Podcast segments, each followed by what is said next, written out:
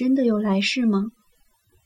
那么，我愿做一只懂得飞翔的小鸟，一朵瞬间开放、无声消融的雪花，甚至窗前的一角蓝天，掀起书页的风，落进你掌心里的一滴小雨。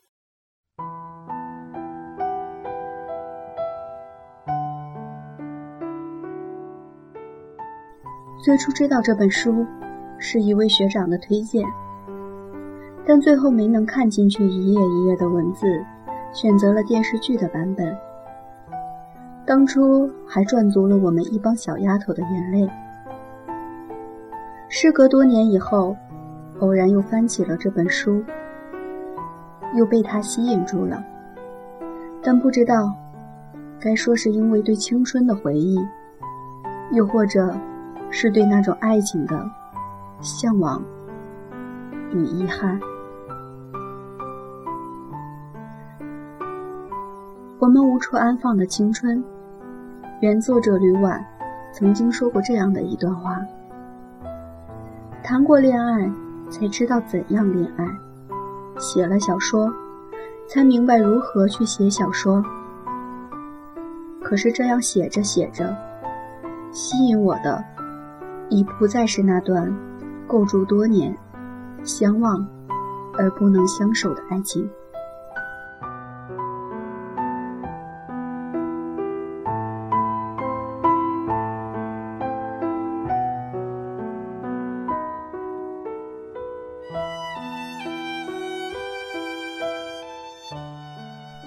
青春是什么？青春。也许是一场挥霍无度的放肆不羁，一瓶奢侈昂贵、随时光慢慢流逝的液体，一顿饥渴却又饱满的泛滥激情，在那容易走失的岁月，留下太多青涩、无处安放的回忆。第一次李然见到周萌，就有了一见钟情的倾慕。第一次，杜小斌隔着门窗望到李然，就产生了浓厚的兴趣。第一次，李然远远的看见杜小斌，就莫名的冒出危险的感觉，蹉跎止步，不敢直视他大胆试探的目光。两个性格完全不同的女生，两次偶然的初遇，自然的勾绘出这部青春洋溢又倍感苦涩的爱情故事。我不太相信一见钟情，甚至怀疑相爱的成分。可爱情又岂是谁能搞得懂的玩意儿？谁又能说一见钟情就不算爱呢？可惜美好的东西总是短暂，李然并不是周萌的真命天子。无论他们如何痴心相爱数十年，仍然抵不过命运的安排。无法厮守终生。在这世俗物欲高涨的年代，不可否认李然与周萌之间无比纯粹的爱情，不掺和任何杂质的情感，纯净的如高山泉水般清澈脱俗。但生活毕竟是残忍的。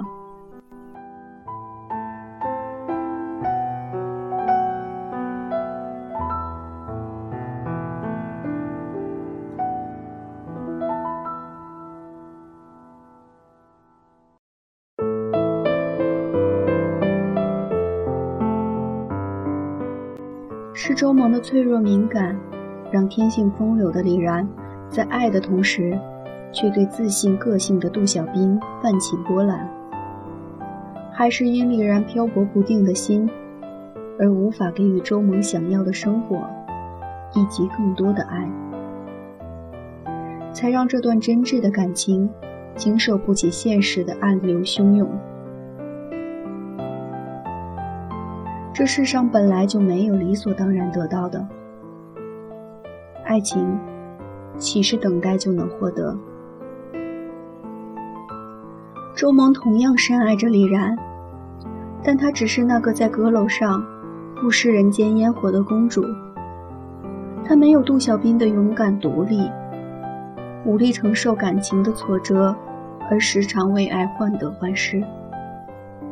她柔弱的身体负担不起长途跋涉，无法为漂泊的李然远走。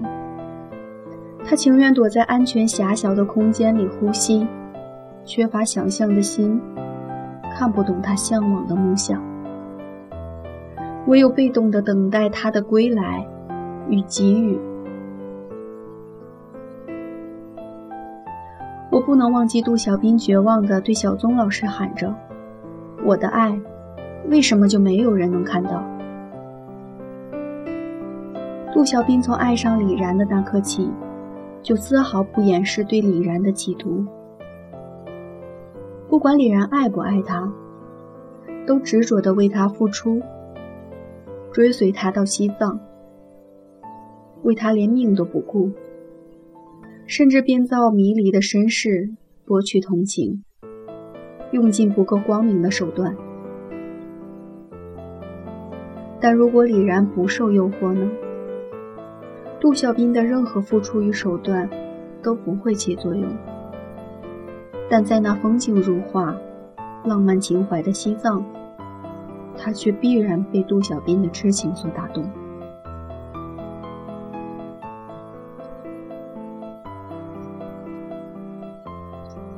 或许，得不到的才最难忘。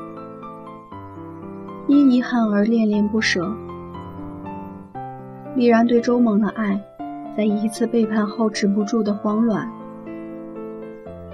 为此，他居然给杜小兵留下了金额不算少的钱，放弃热爱的工作与眷恋的西藏，坐上火车回到周萌身边。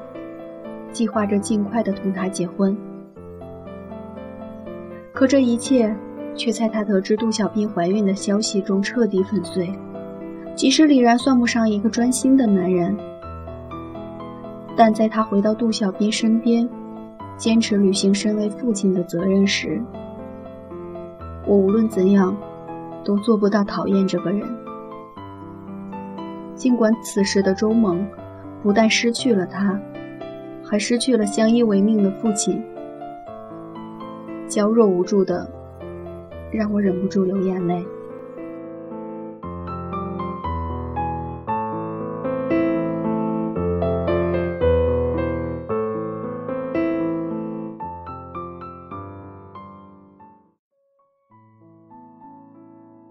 可是长大了的人都知道，这世上没有如果。前面每条岔路都通往不同的方向，每个偶然都将改变你的一生。不是每朵花都能结果，不是每段爱情都有姻缘，不是每次努力都有成就，不是每个愿望都能实现。青春就在一次次梦想破灭后逐渐消逝，我们逐渐可以承受。甚至淡然。当清澈的眼眸蒙上阴霾，步子慢慢沉稳，我们不再做梦。我们心里清楚的知道，其实青春可以随处安放。故事的结局，李然带着小女儿和自己的承诺，去拍每一个他们曾经想去的地方。拍那里的清晨、午后、黄昏，还有深夜；拍那里的春夏秋冬。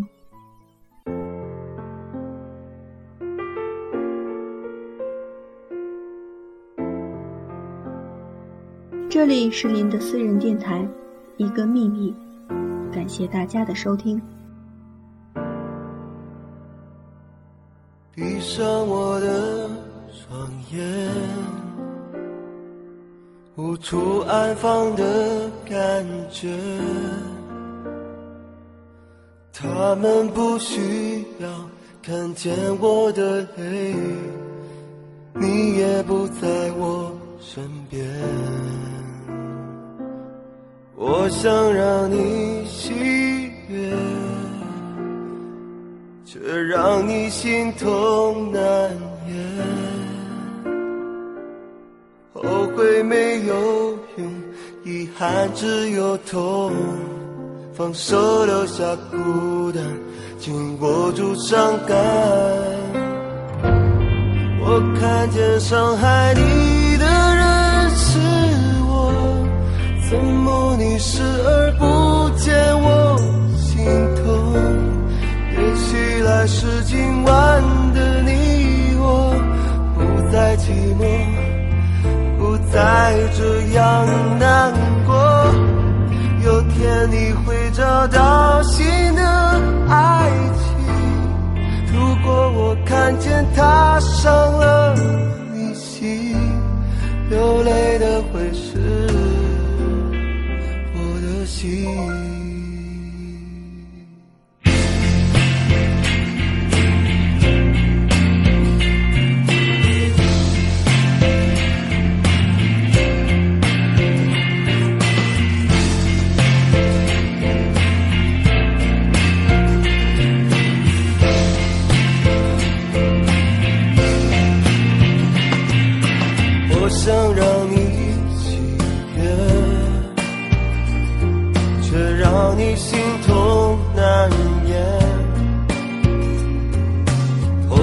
没有用遗憾只有痛放手留下孤单紧握住伤感。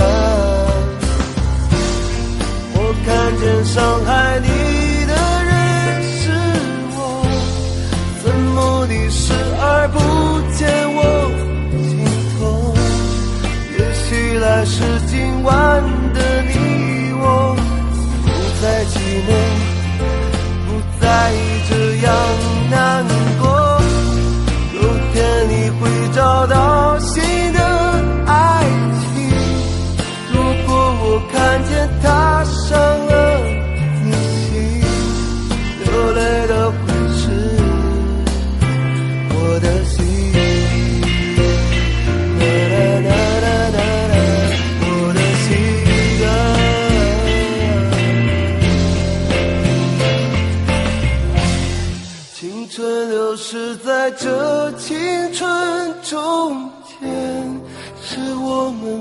不安放的感觉，在你留意到他之前。